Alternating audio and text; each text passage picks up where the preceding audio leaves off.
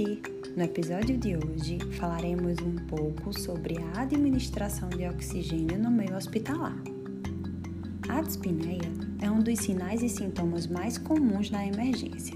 Alguns dos pacientes que dão entrada com desconforto respiratório precisam de oxigenoterapia através de um dispositivo de oxigenação. Logo, promover uma boa oxigenação para o paciente é uma das competências básicas de um fisioterapeuta. A oxigenação é a participação do oxigênio molecular no processo de obtenção de oxigênio. Este conceito se relaciona, dentro de outros fatores, com a saturação de oxigênio. A saturação de oxigênio é a porcentagem de hemoglobina que está ligada a moléculas de oxigênio. A fração inspirada de oxigênio é a porcentagem de oxigênio no ar inspirado. Em ar ambiente, temos uma fração inspirada de oxigênio de 21%. Nos pacientes que possuem ventilação espontânea, a definição por qual dispositivo usar não obedece uma regra.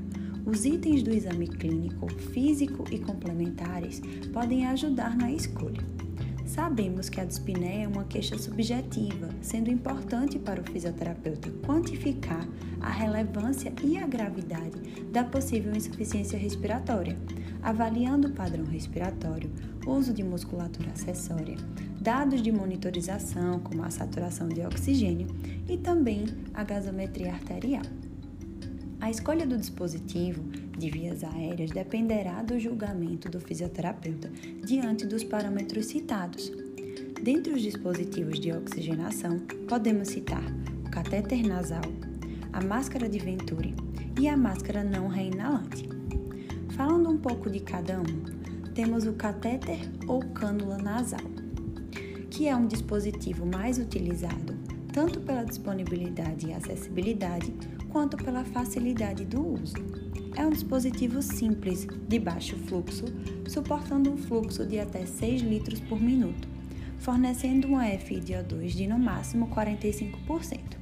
Um aumento maior do fluxo não é transmitido em aumento da fração inspirada de oxigênio.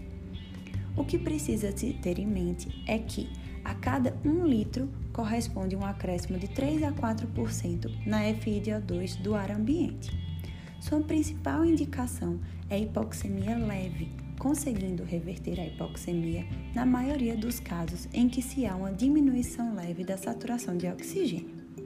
Sua principal desvantagem é que uso prolongado ou aplicação de fluxos altos podem levar a ressecamento da mucosa nasal ou até lesões da própria mucosa. A máscara de Venturi possui um sistema de válvulas que possibilita um controle exato da fração inspirada de oxigênio a ser fornecida ao paciente. Cada válvula tem uma cor e na sua válvula tem escrito tanto o fluxo quanto a fração inspirada de oxigênio ofertada por ele, que varia de 24 a 50%. Seu benefício está em situações em que busque um desmame da oferta de oxigênio ou nas quais uma oferta exagerada ou descontrolada pode ser prejudicial, como em pacientes com DPOC.